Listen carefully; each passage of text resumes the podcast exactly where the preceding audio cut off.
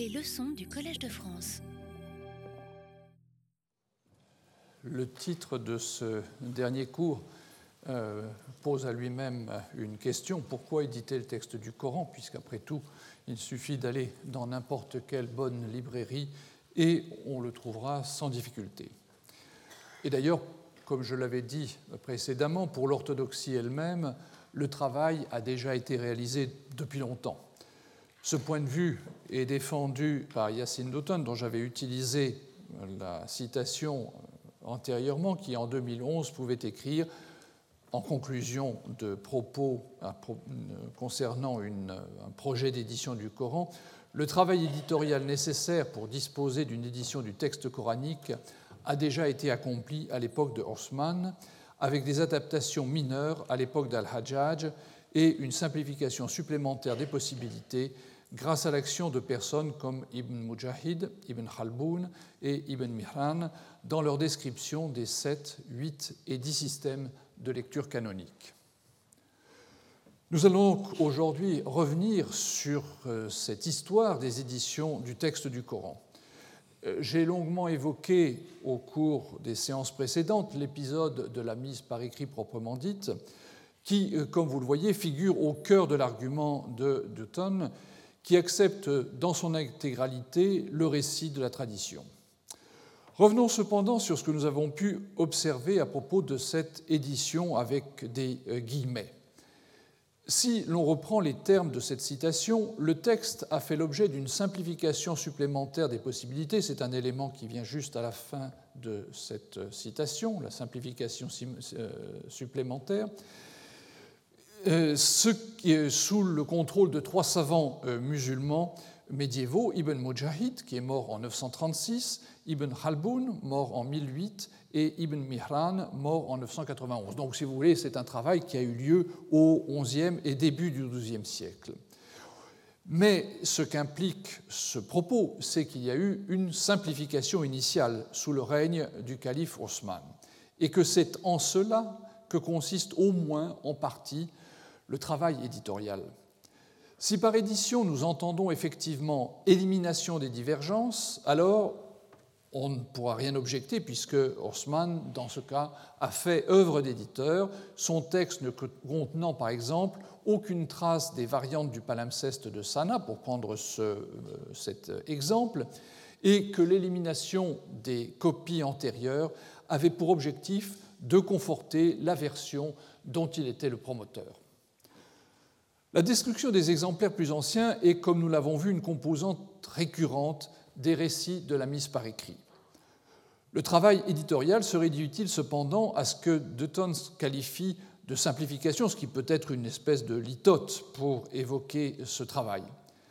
Les manuscrits anciens que j'évoquais euh, précédemment montrent, pour ce que nous en possédons, un texte qui, si nous en tenons au rasme nu, c'est-à-dire le squelette consonantique euh, de l'arabe, est pour l'essentiel compatible, redisons-le, avec la vulgate haussmannienne telle que nous la trouvons par exemple dans l'édition égyptienne de 1925 ou encore dans les éditions largement diffusées par le complexe roi Fad à Médine.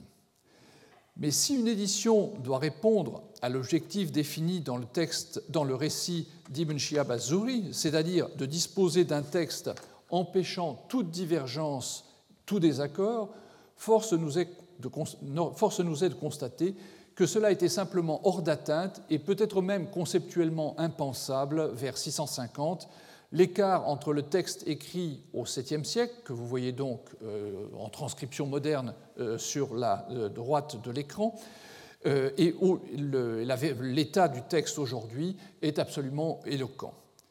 J'ai donc proposé une lecture différente de l'épisode de la mise par écrit sur Haussmann, que je débarrasse d'un habillage sans doute romanesque. Vous vous souvenez qu'il y a le général qui monte sur son cheval pour se précipiter à Médine pour dire euh, attention, la communauté musulmane est en train de se diviser. Ou encore la mise en place d'une commission des sages qui a un caractère très moderne. Et donc, ces éléments mis à part et les anachronismes liés à la lisibilité et à la conservation de l'intégralité du texte étant mis à part, on arrive donc à la conclusion que l'implication du calife dans un effort pour imposer une des transmissions textuelles ne fait pas de doute.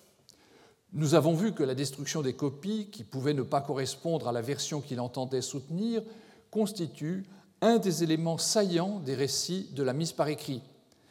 Mais est-ce qu'on est allé, au cours de cette opération, plus loin qu'une reprise des Souhouf de Hafsa, c'est-à-dire cette version qui aurait été réalisée sous Abu Bakr, qui aurait été conservée par le calife Omar, puis par la fille de ce dernier, et que Osman aurait fait demander pour établir son texte?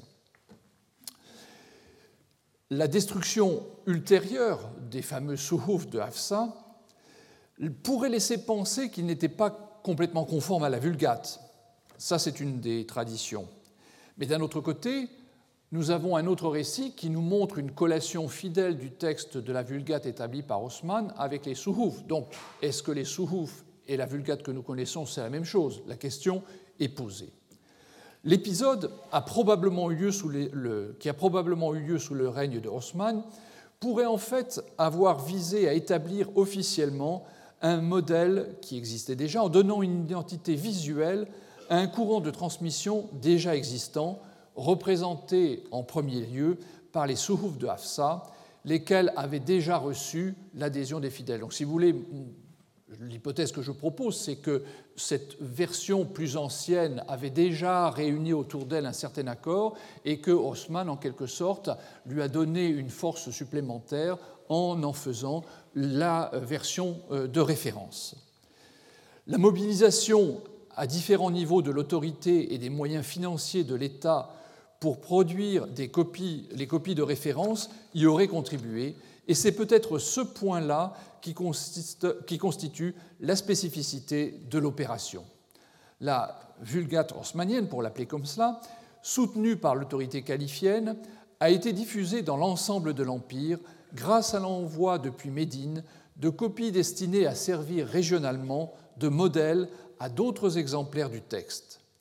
Les manuscrits les plus anciens du Coran que nous possédons, ceux qui sont dits en style hijazi, s'accordent relativement bien avec l'objectif qu'aurait poursuivi Abou Bakr, celui de constituer un aide-mémoire au sens le plus strict du terme, un objectif qui était d'ailleurs probablement identique à celui que poursuivaient les autres compagnons du prophète qui, de leur côté, ont réalisé des euh, versions euh, similaires que ce soit Ubay ibn Mas'ud ou d'autres.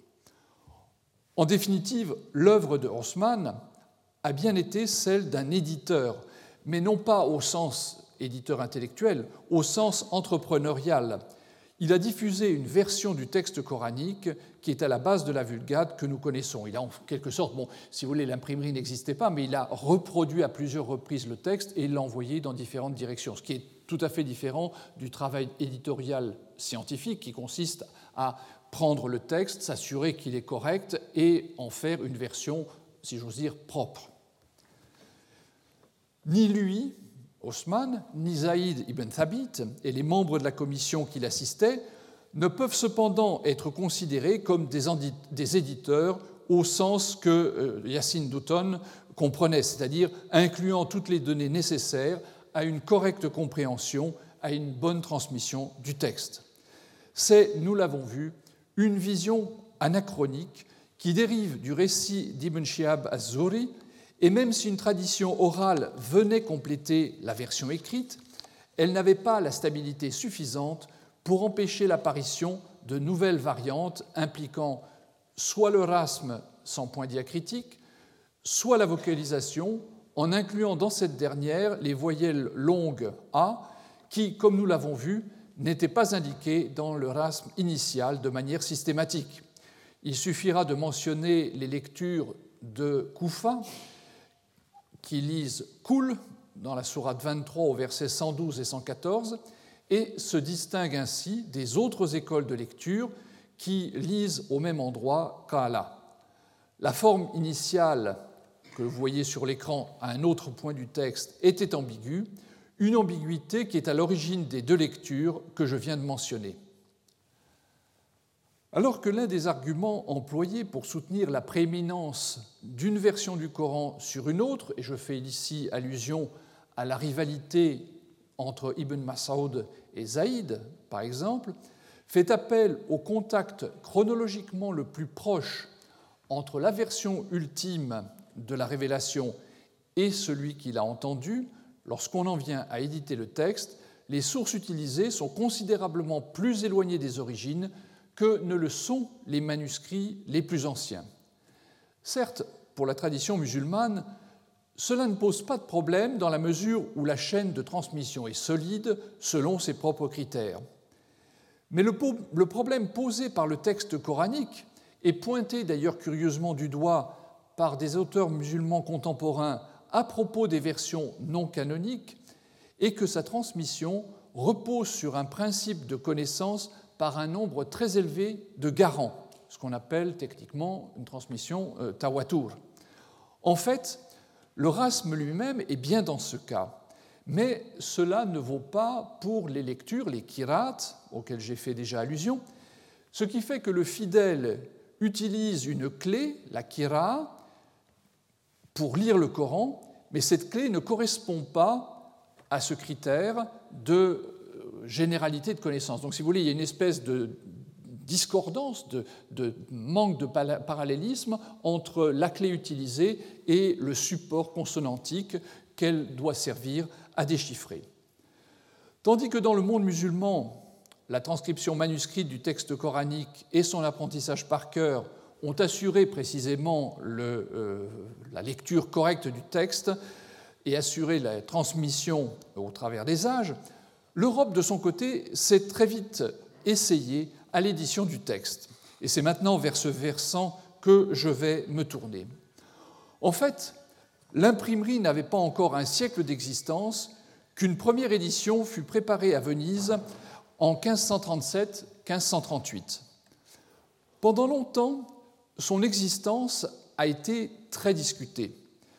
Quelques mentions éparses dans des textes du XVIe siècle alimentaient la conviction de ceux qui pensaient que cette édition avait effectivement existé, mais nul ne savait expliquer pourquoi il n'en existait aucune trace. Pour certains, la papauté avait donné l'ordre de détruire les livres et l'opération avait été menée avec une efficacité redoutable. Pour d'autres, le ciel lui-même était à l'origine de cette disparition mystérieuse. En 1987, toutefois, une spécialiste de l'histoire de l'imprimerie, Angela Nuovo, découvrait un exemplaire de l'ouvrage dans la bibliothèque du couvent franciscain de l'île de San Michele à Venise. Peu à peu, le mystère, commença à s'éclaircir.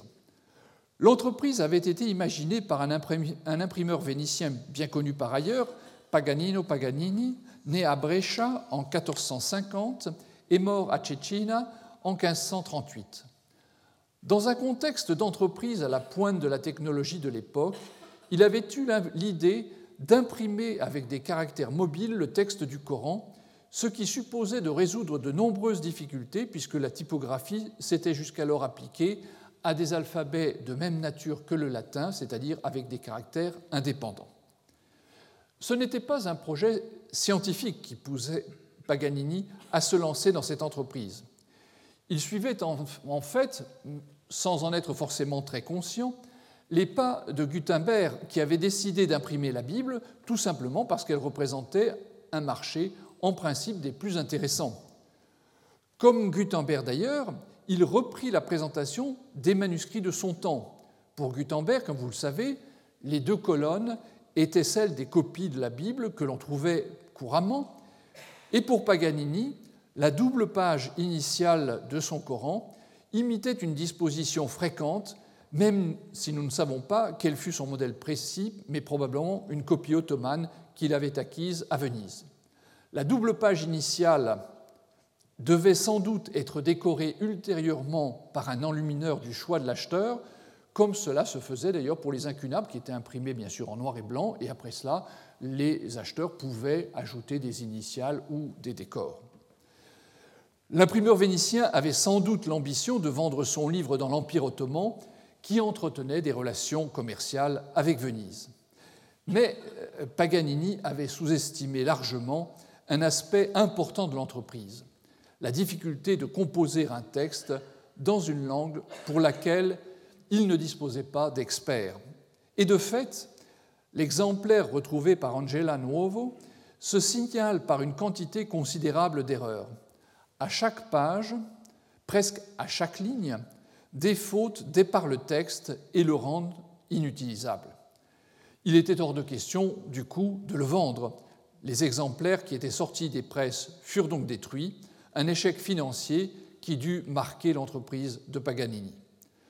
Comment la copie de San Michele a-t-elle échappé au sort du reste du tirage?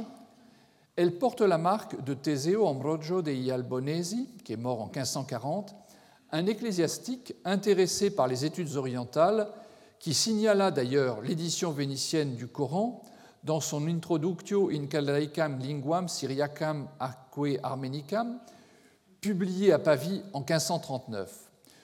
Pour la petite histoire, son livre contenait des, spécimens d'écritures orientales qu'il comptait être le premier à publier, mais il faut, si vous me permettez l'expression, mais il fut coiffé sur le fil par Guillaume Postel, qu'il avait rencontré peu auparavant à Pavie et à qui d'ailleurs, dans une postface à son livre, il reprocha de s'être conduit en concurrent déloyal. Il est vrai que Postel édita aussi à sa façon un texte coranique. Dans sa Grammatica Arabica, publiée à Paris en 1540, entre 1540 et 1543, il ajouta à la fin de l'ouvrage, pour servir de modèle ou d'exercice, la première sourate du Coran, la Fatiha, imprimée dans des caractères extrêmement maladroits. Après lui, on verra à plusieurs reprises des orientalistes publier des extraits du Coran dans le cadre d'un traité de grammaire arabe ou comme partie d'une sélection de textes destinés à l'initiation à la langue arabe. En 1694, paraissait à Hambourg l'Alcoranus sive lex islamitica Muhammedis fili Abdaleh, une édition du texte coranique qui était l'œuvre d'Abraham Hinkelmann, qui était né en 1652 et qui mourut en 1695. Euh, ce, cet orientaliste avait étudié la théologie dans des universités du nord de l'Allemagne et dans ce cadre, il s'était intéressé aux langues orientales. Sa carrière de pasteur protestant se déroula dans l'Allemagne du Nord et notamment à Hambourg où il passa les dernières années de sa vie à partir de 1689. Dans cette ville, il eut à sa disposition un manuscrit du Coran que le maire, Bürgermeister, Johann Dietrich Schaffhausen, avait acquis durant le séjour qu'il fit à Vienne en 1685-1686. Hinkelmann décrit d'ailleurs avec précision ce bel exemplaire calligraphié qui servit de base à son travail en association avec d'autres copies qu'il avait pu trouver.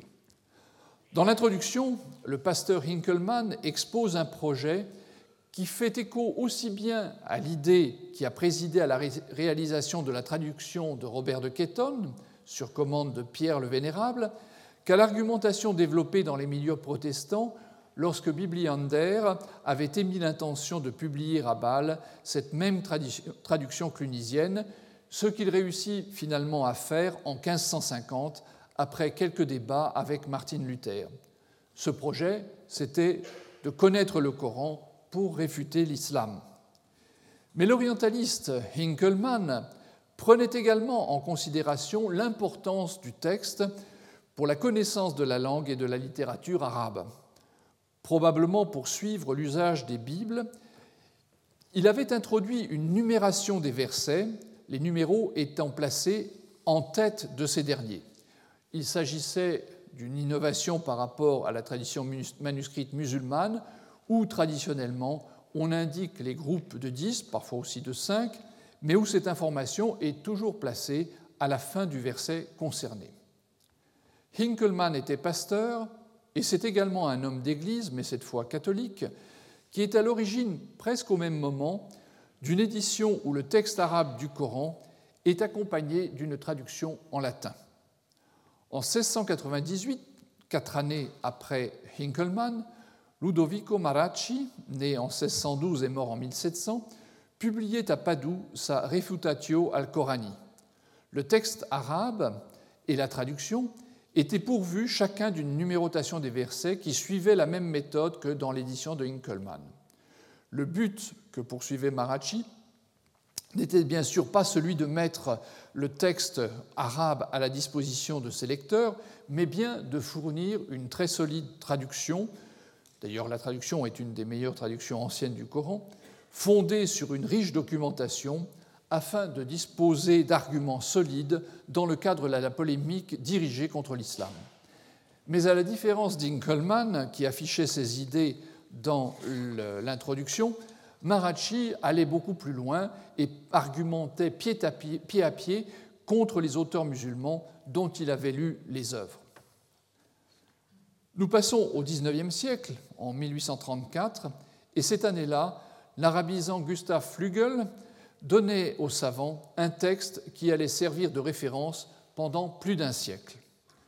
Se fondant sur la lecture de Hafs, donc Hafs euh, je reviens à cette notion de, de, kirat, donc les lectures, il y a 7 ou 10 ou 14 lectures du Coran qui sont des systèmes de vocalisation et parfois aussi de ponctuation diacritique qui permettent de lire le Coran de manière satisfaisante. Ces différentes lectures sont transmises par des euh, personnages sur lesquels je reviendrai, qui, à leur tour, sont transmis chacun par deux élèves. Et donc, dans le cas du Coran de Flügel, il avait pris la version d'un certain Hassim, sur lequel je reviendrai, qui est transmis à son tour par un de ses élèves, Hafs. Et donc, en se fondant sur cette lecture, il avait ajouté ses propres rectifications. N'oublions pas que nous sommes au début du XIXe siècle et que la tradition philologique est en train de prêter une attention considérable à l'édition de textes. Et donc, Flügel se sentait en droit d'apporter ses propres rectifications, la plus notable étant celle qui affectait la division en versets. Cette dernière ne correspondait en fait à aucun des systèmes canoniques, mais à une appréciation tout à fait personnelle de la façon de diviser les unités textuelles, peut-être avec l'idée de retrouver des divisions originelles. Au regard de l'état de la philologie de la première moitié du XIXe siècle, et plus encore de la réflexion menée sur la façon d'éditer les textes à l'époque, le travail de Flügel n'était pas satisfaisant, car les variantes qu'il avait rencontrées lors de son travail préparatoire n'étaient pas indiquées, pas plus d'ailleurs que ses corrections. C'est-à-dire qu'il avait retouché le texte, mais on ne savait pas à quel endroit, sauf à faire un travail de recherche très précis pour identifier les points qui différaient du texte de Hafs. De manière surprenante, il avait en fait décidé tout simplement de ne pas prendre en compte l'histoire du texte du Coran. Néanmoins, on lui doit une innovation intéressante, celle d'indiquer le numéro des versets à la fin de chacun d'eux, en accord avec la pratique traditionnelle. Donc son Coran était une innovation par rapport à la tradition musulmane, sauf pour la numérotation des versets, où il suivait un système qui était beaucoup plus proche de ce qui se faisait habituellement. Néanmoins, l'utilité de cette édition du Coran se trouva renforcée parce que Flügel avait prévu une concordance qu'il publia en 1842 qui, pour la première fois, permettait de retrouver très rapidement, sans connaître par cœur le texte du Coran, l'emplacement de chaque verset cité, par exemple, dans une œuvre littéraire. Donc c'était un outil de travail très pratique et joint à la numérotation des versets qu'il avait introduite, c'était vraiment quelque chose qui le rendait un outil de travail incontournable. Malgré ses défauts, donc, cette édition allait jouer un rôle important dans le développement des études sur le Coran qu'elle a facilité en mettant à disposition du monde savant un outil de travail réellement fiable. Il suffit de signaler, et ce n'est pas simplement une coïncidence, qu'elle précède d'une vingtaine d'années la Geschichte des Korans de Theodor Nöldeke. L'imprimeur Tauschnitz de Leipzig, qui avait publié cette édition, avait, semble-t-il, prévu dès le départ de vendre le livre au Proche-Orient ou en Asie du Sud, comme le suggère la double page initiale que vous voyez, où il tentait de reproduire avec des moyens typographiques la mise en page classique des manuscrits, à l'instar de son très lointain prédécesseur Paganini, dont il ignorait certainement l'existence.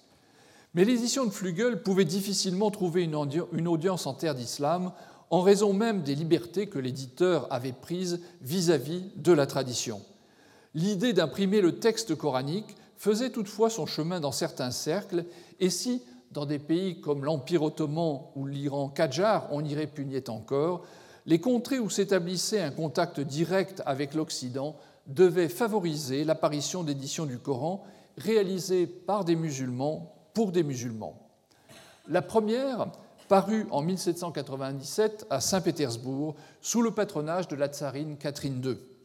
Un certain Moulay Ousmane fut à l'origine de cette version lithographiée destinée aux sujets musulmans de l'Empire russe, alors en expansion vers l'Est, mais qui comptait déjà dans sa partie méridionale un certain nombre de communautés musulmanes, notamment en Crimée.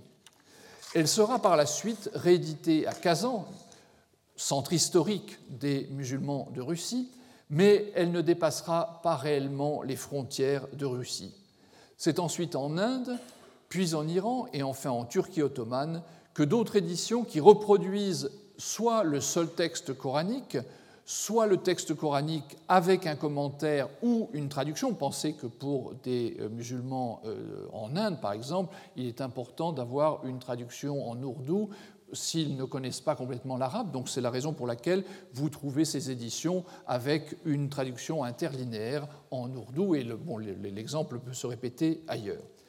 Il s'agit d'éditions lithographiées qui suivent de manière extrêmement fidèle la présentation du manuscrit. Et de ce point de vue-là, la lithographie a été un outil absolument exceptionnel puisqu'elle permettait en fait de reproduire le manuscrit. Le euh, calligraphe écrivant le texte sur la pierre et la pierre servant ensuite à l'impression. Donc on avait là un outil qui permettait de surmonter, si vous voulez, cet obstacle qu'avait représenté longtemps la typographie, qui était d'un point de vue esthétique pas du tout en phase avec les habitudes du monde musulman, où le livre est resté manuscrit jusqu'au XIXe siècle.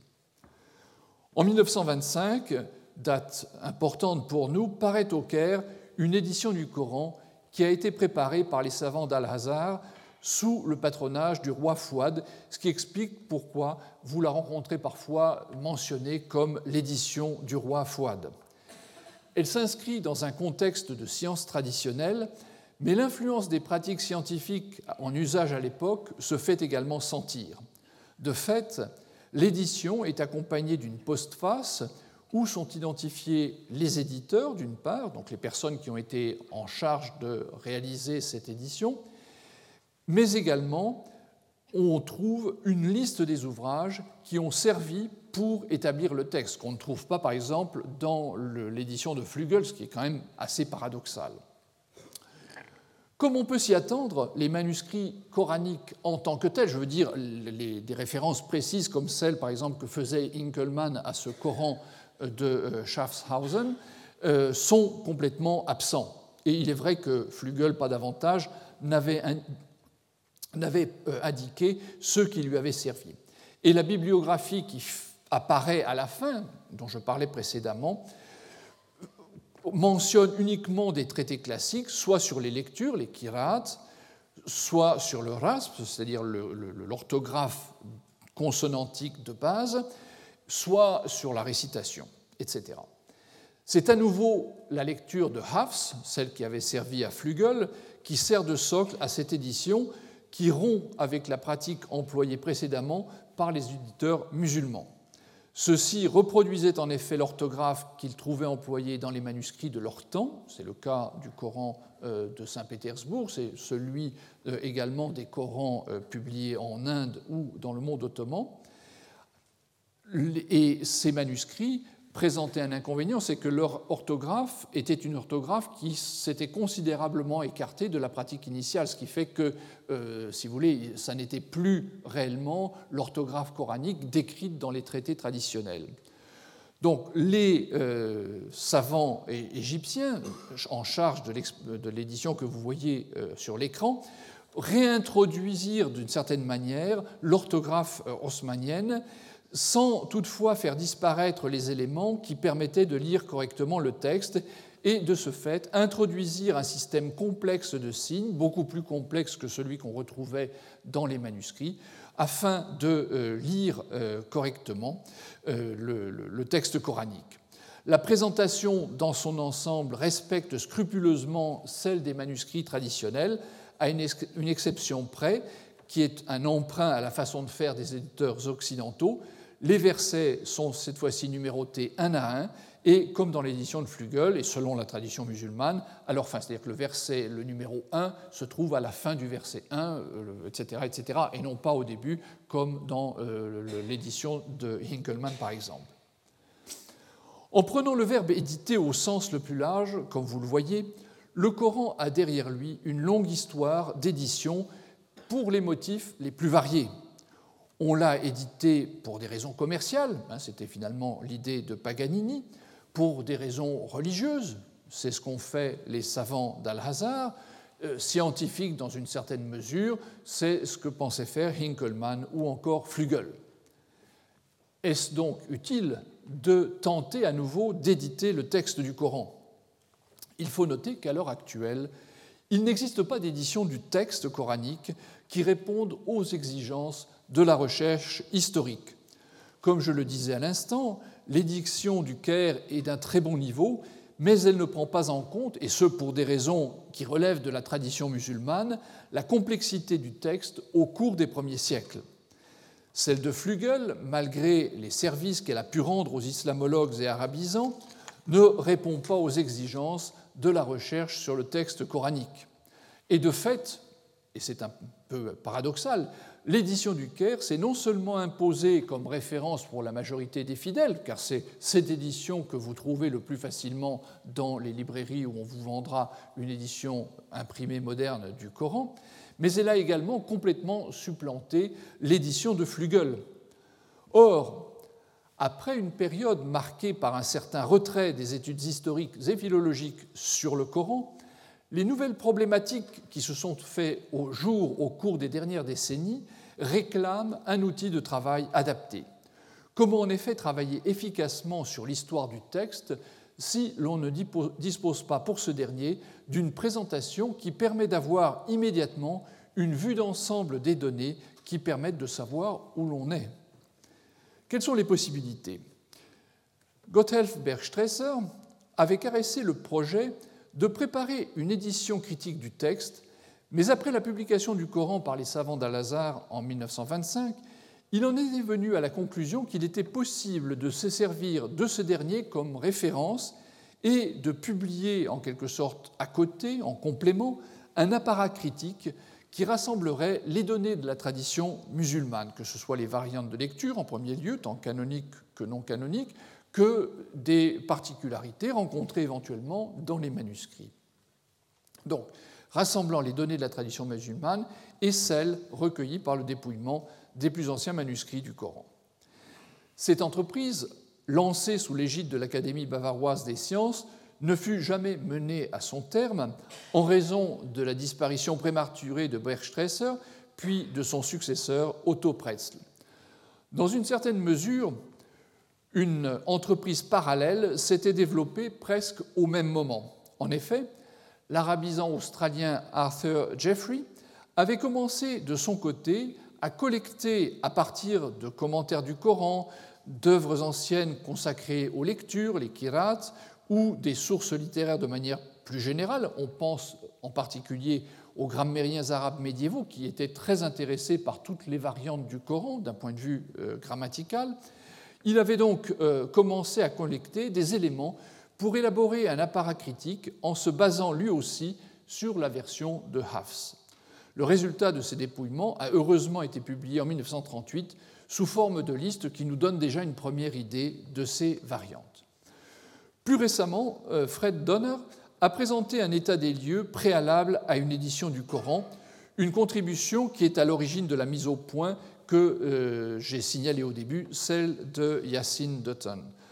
Donner organise sa réflexion autour du concept d'our-texte, donc le, concept de l'édition de texte qui suppose une sorte de texte original écrit par l'auteur, à partir duquel dérivent des copies fautives, mais les fautes peuvent être identifiées et on peut ainsi remonter de fil en aiguille jusqu'au texte original. Donc il organise sa réflexion autour de ce concept d'our-texte, ce qui paraît logique pour esquisser les exigences d'une édition critique, mais pose un certain nombre de problèmes méthodologiques qui vont apparaître maintenant. Qu'est-ce que le Coran? La question peut paraître euh, naïve, voire déplacée, puisque nous savons tous ce qu'est le Coran. Mais il faut se replacer dans le contexte de polyphonie que j'ai retracé précédemment en faisant le tableau des conditions de la mise par écrit. Et il faut laisser la place non seulement aux divergences ponctuelles qu'implique cette polyphénie, mais également à la possibilité d'une conception différente du Coran. Non pas tant en ce qui concerne le message en tant que tel, le message va rester le même, mais la façon dont il est conçu, dont la présentation est conçue. On peut euh, effectivement imaginer que certains commentaires prophétiques aient été intégrés dans des versions qui n'ont pas été conservées.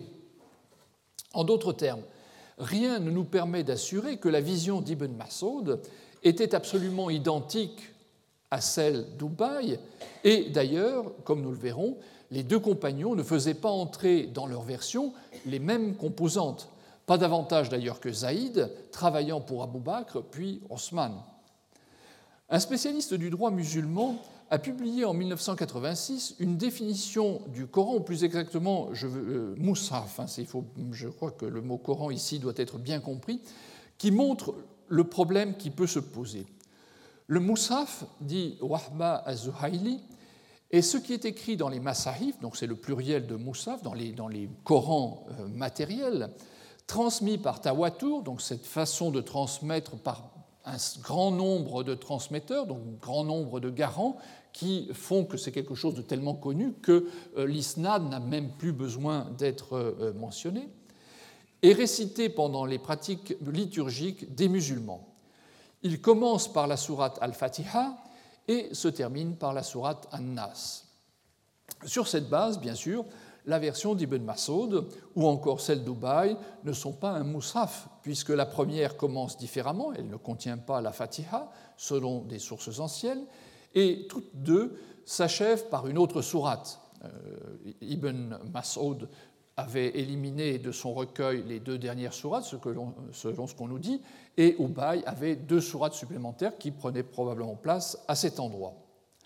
La définition d'Az-Zuhayli pose également d'autres problèmes, car, comme nous allons le voir, certaines des lectures canoniques remontent en principe à Ibn Mas'ud ou Ubay, dont le Coran ne coïncide pas avec la version canonique.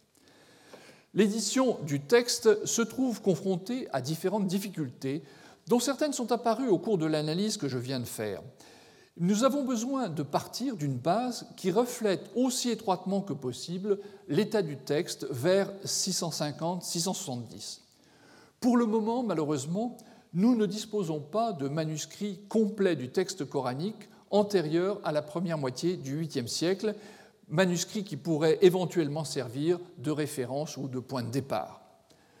Nous possédons des morceaux de grande ampleur, par exemple le Codex Parisino Petropolitanus, dont vous avez tous compris qu'il a euh, mon affection toute particulière, ou encore le manuscrit de Londres Oriental 2165 et les fragments qui lui sont associés, qui nous donnent une idée de l'état général du texte, y compris dans les parties disparues, mais qui ne nous permettent pas d'être certains ce qu'il était effectivement dans ces parties qui ont disparu. En effet, notre connaissance de l'orthographe permet de postuler, grosso modo, à quoi ressemblait un texte qui relèverait de la tradition représentée par le rasme haussmannien. Mais rien ne garantit qu'il y ait eu des variantes significatives ou qu'il n'y ait pas eu de variantes significatives dans les parties qui sont manquantes. Il est d'autre part exclu de mettre bout à bout des parties venant de plusieurs manuscrits, parce que euh, cela représenterait bien sûr une erreur méthodologique importante. Notre connaissance de la transmission du texte à l'époque nous montre en effet sa variabilité. On a vu que pour des copies faites par plusieurs mains différentes, l'orthographe variait selon les copistes, leur façon de diviser les versets également. Donc on ne peut pas euh, coller ensemble des petits bouts pour faire un tout, dans la mesure où, euh, vraisemblablement, les intervenants avaient des visions légèrement différentes.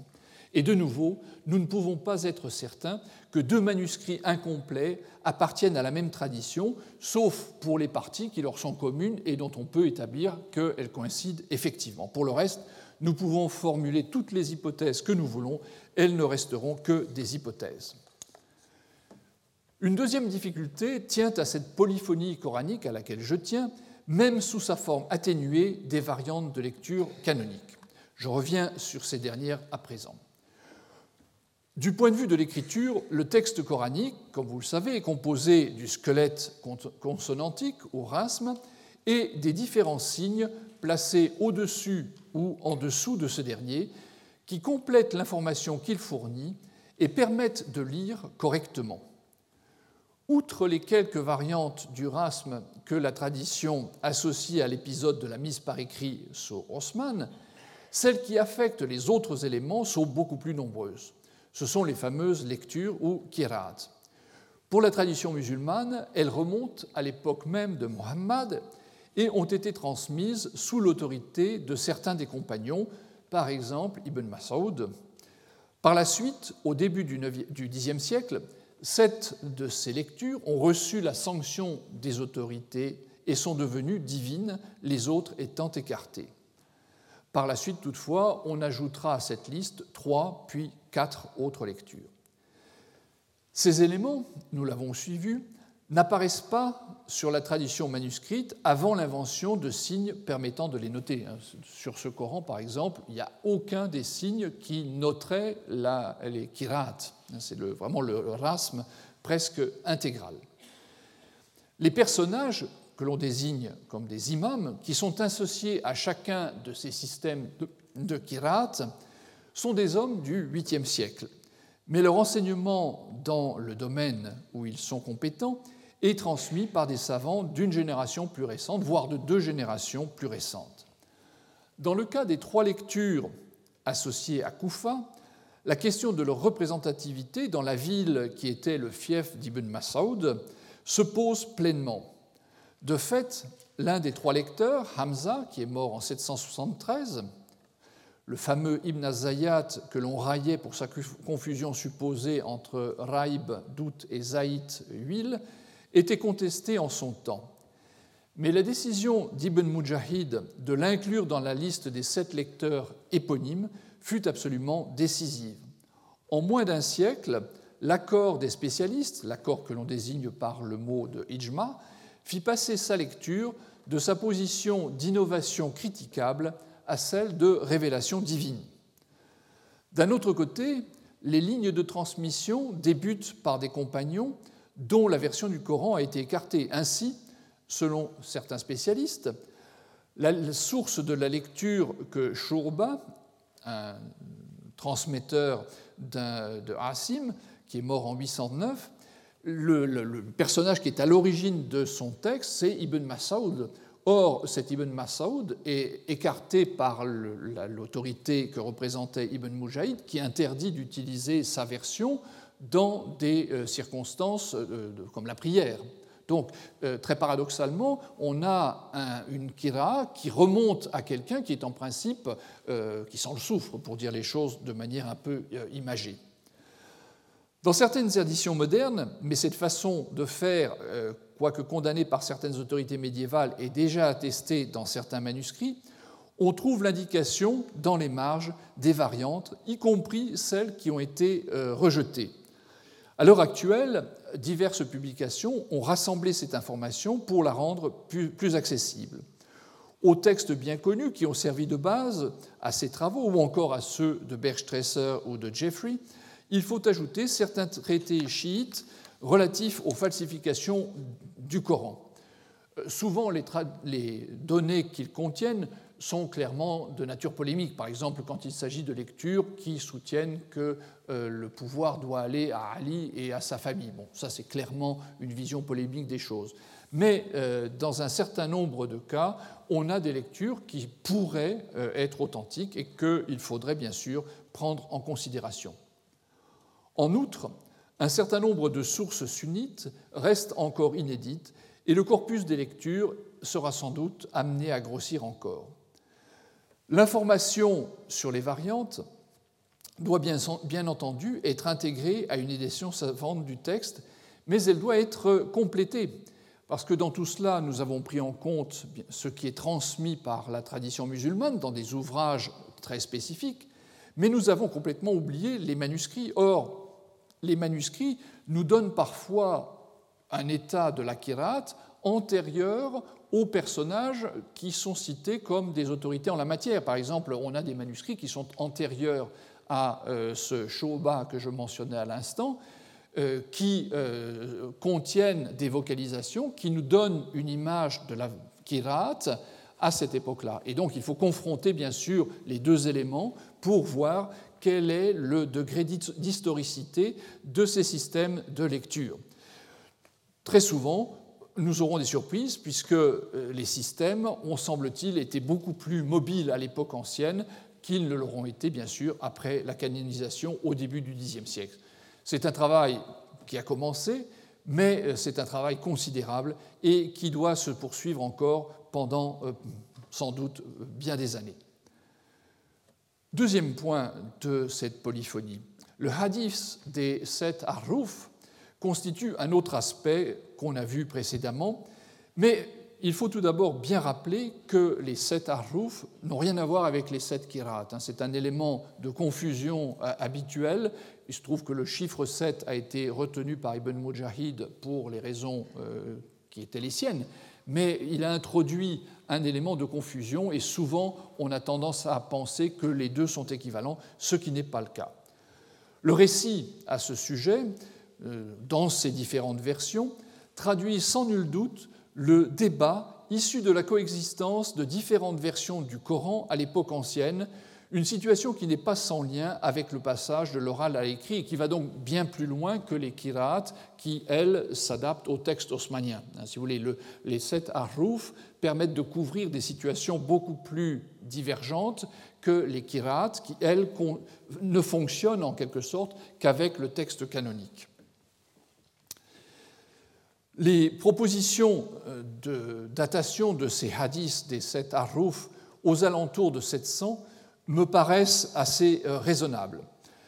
Dans ces conditions, bien sûr, la question de l'existence d'un Nur Qur'an, et pas au sens où l'entend Günther Lüning, un texte qui serait la référence initiale, une transcription directe du message mohammedien réalisé sur le mont, doit être posée elle nous, placerait dans une situation finalement assez favorable, similaire à celle des textes auxquels s'est intéressé Karl Lachmann au XIXe siècle, avec ce fameux texte dont dérivent les euh, copies avec les erreurs consécutives lors du processus de transmission.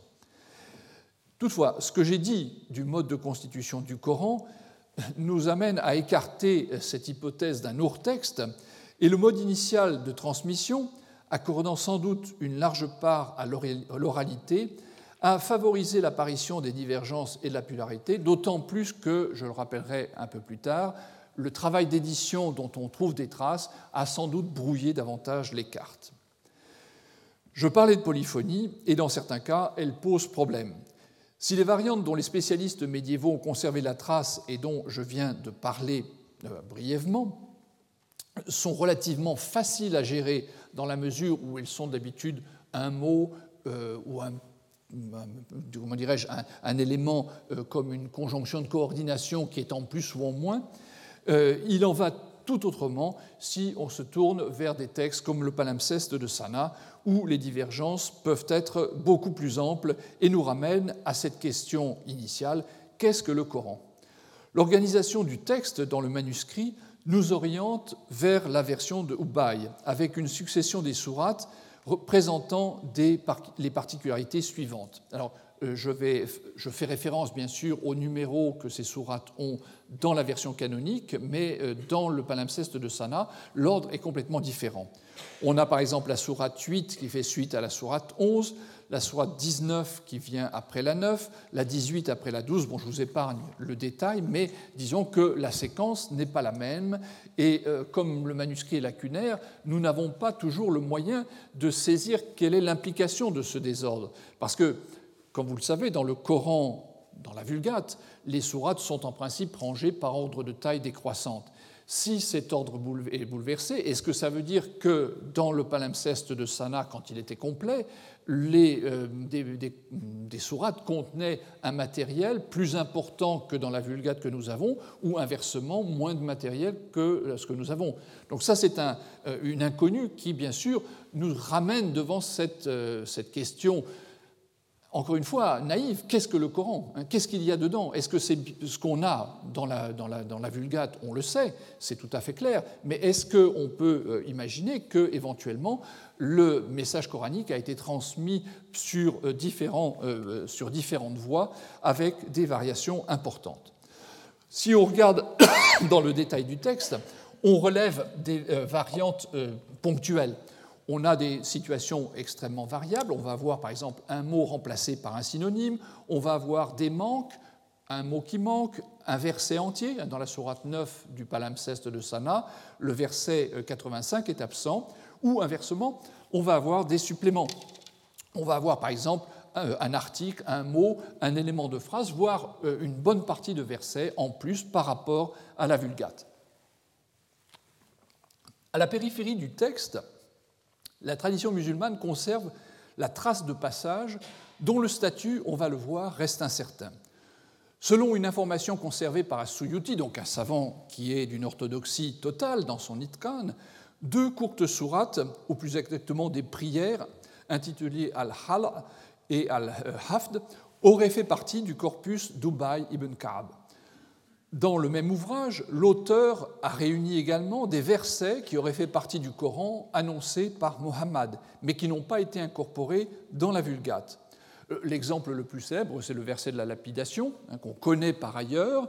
Euh, il n'est pas dans le Coran, mais euh, on nous rapporte qu'il y avait un verset dont se souvenait le calife Omar qui, était, qui prescrivait la, lapidation des adultères, hein, qui, donc, qui est un élément extra-coranique. À ces données, on peut ajouter qu'on trouve la trace de plusieurs courtes séquences en prose rimée dans l'histoire de Tabari ou encore dans la biographie de Muhammad, la Sira euh, d'Ibn Ishaq. Ce sont des petits morceaux qui rappellent fortement les premières sourates mécoises, euh, qui donc euh, ont une saveur d'authenticité complète. elles suggèrent qu'il y avait donc en circulation des fragments similaires qui euh, euh, n'ont pas été intégrés dans la Vulgate osmanienne ou qui ont été rejetés de celle-ci. Il n'en va sans doute pas de même pour un autre passage qui a fait un peu couler de l'encre, la euh, Surat al-Nurayn, la Surat des deux lumières dont je vous donne ici une transcription. C'est un passage assez long, donc une sourate entière, qui contient plusieurs passages qui ont leur parallèle dans le Coran mais euh, quand on y regarde de plus près, on se rend compte qu'il y a, si vous voulez, des, passages qui sont de style mécois mêlés à des, choses qui sont plutôt de style médinois. Et comme cette sourate est avant tout destinée à soutenir euh, la cause chiite, euh, on en est venu à la conclusion que c'était vraisemblablement un, pastiche ou une forgerie tardive destinée donc à soutenir une vision chiite. Donc ça, on peut le laisser de côté, c'est sans doute assez, assez clair. À ces situations donc, de textes plus ou moins longs qui ont été conservés par la tradition s'opposent aussi des informations concernant des fragments disparus corps et biens. Ainsi, nous rapportent les sources arabes, la sourate 33 aurait-elle comporté initialement 200 versets, c'est-à-dire à peu près la même taille que la sourate 2, Al-Baqarah. Actuellement, elle ne contient que 76 versets. Et il en aurait été de même pour les sourates 9 et 38, qui auraient été beaucoup plus, longues à l'origine qu'elles ne le sont dans leur état actuel.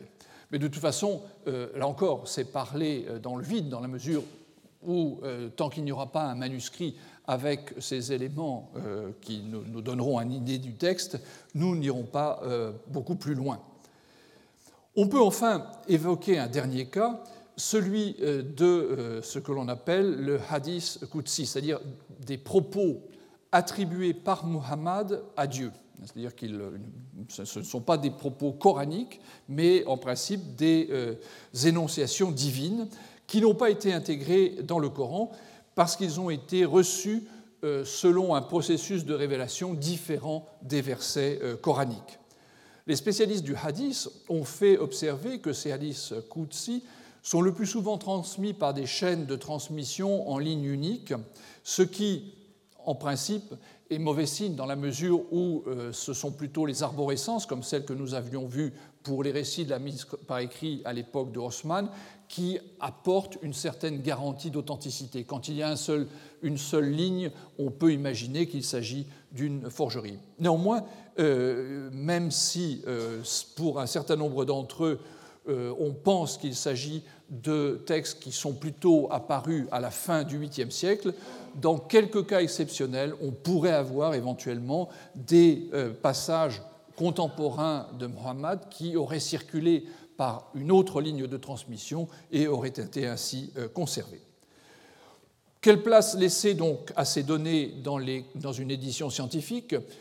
Euh, alors, c'est bien sûr plus facile quand on a un manuscrit, parce que là, on a vraiment quelque chose de très solide, on peut le mettre dans un contexte. Quand on a ces données qui flottent un petit peu, il faudrait inventer une autre solution pour euh, permettre d'avoir euh, cet ensemble de données disponible dans une, édition scientifique. La problématique de lourds textes se focalise naturellement sur l'écrit. Mais euh, dans le cas d'une annonce orale, comme c'est le cas du Coran, euh, il existe au moment de l'énonciation initiale une situation qui est différente. Alors bien sûr, le texte prononcé par la personne, ce que je suis en train de faire en ce moment, je, suis en train de vous délivrer un lourd texte qui aura sans doute une transmission manuscrite durable avec des variations qui feront la joie de philologues pendant des siècles à venir. Mais disons, à part euh, cette situation, euh, euh, le, le, fait est que quand on parle, on produit de lourds textes. Alors effectivement, avec un magnétophone, on le capte tout de suite et on peut en quelque sorte le mettre au congélateur et le garder ainsi pour les générations futures. À l'époque ancienne, euh, ce sont les auditeurs qui le reçoivent et qui, bien sûr, en font ce qu'ils veulent, éventuellement le restituent de manière différente. Donc, la difficulté précisément de conserver de manière stable un message oral euh, est un défi majeur, y compris d'ailleurs dans une société comme la société euh, arabe du milieu du 7e siècle, où sans doute l'oralité, la mémoire jouaient un rôle beaucoup plus important que ça n'est le cas euh, de nos jours. Mais néanmoins, même avec un entraînement, il y avait sans doute des modifications qui pouvaient s'opérer. La première source de modification pouvait être tout simplement le prophète lui-même, qui, en se récitant lui-même en redisant des versets, puisque vraisemblablement il lui arrivait de donner son enseignement en reprenant des choses qui lui avaient été révélées, pouvait introduire des petites modifications qui entraient dans le circuit et brouillaient déjà un petit peu la littéralité de ces tours textes initial.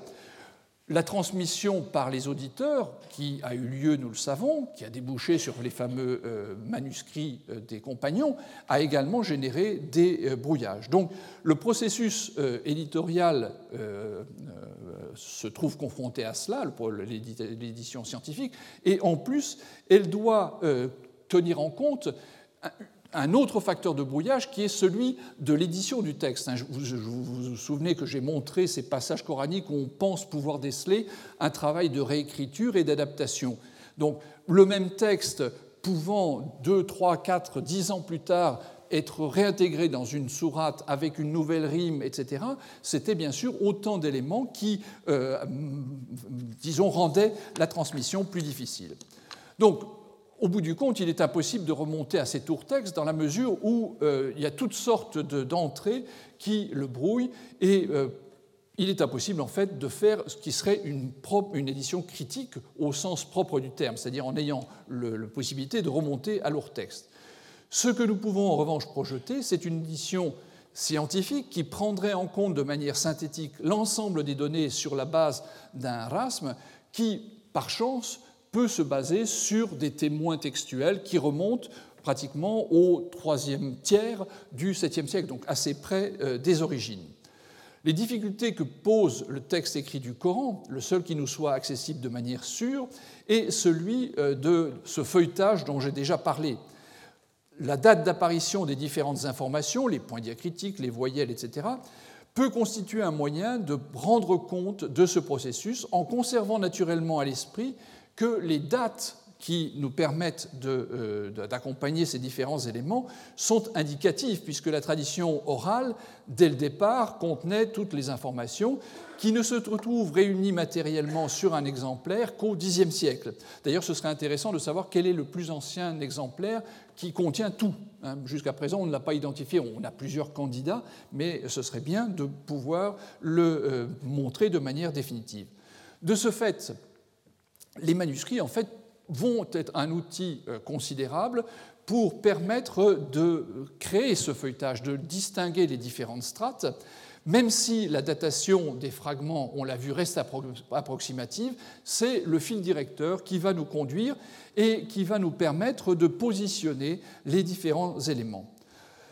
La transmission manuscrite donc va avoir un rôle important dans cette édition scientifique, même si, encore une fois, elle ne date que l'apparition par écrit, elle ne date pas l'origine. La, complexité même de l'opération que je suis en train d'esquisser euh, laisse douter qu'il soit possible de la mener à son terme avec des techniques traditionnelles d'édition. C'est-à-dire qu'il faut renoncer sans doute à avoir un jour sur euh, du papier euh, ce genre d'édition. Ce qu'il faudra, c'est euh, sans doute faire appel aux humanités numériques et à des possibilités d'illustration sur un écran qui peuvent faire apparaître les éléments de manière différente, avec des couleurs différentes, de manière à gérer les différents niveaux d'information qui sont nécessaires pratiquement pour chaque mot. Hein. Cette complexité même va trouver sans doute sa solution dans ce genre de technique. En outre, comme vous l'avez compris dans ce que j'ai dit aujourd'hui, beaucoup de dépouillements sont en cours, beaucoup de données sont dans un processus d'accumulation, ce qui fait que nous n'avons pas encore toutes les cartes entre les mains et qu'un processus d'édition ne peut être qu'une entreprise avec, euh, disons, les perspectives d'évoluer dans le temps. Seule euh, l'informatique, les fameuses humanités numériques, nous donne la possibilité d'aller de l'avant avec un tel projet. C'est donc un vaste chantier qui s'ouvre pour la recherche sur le texte du Coran. Il ne s'agit bien sûr pas de remplacer les éditions qui ont été conçues, comme celle du Caire, pour donner aux fidèles une référence indiscutable. Mais euh, dans la perspective du renouveau de l'intérêt pour l'histoire du Coran, une édition scientifique représentera une avancée considérable pour la connaissance, bien sûr, du texte coranique et de son histoire, mais plus généralement pour l'histoire de la langue arabe, puisque c'est, ne l'oublions pas, le plus ancien document d'ampleur de la langue arabe. Retrouvez tous les contenus du Collège de France sur www.colège-2-france.fr.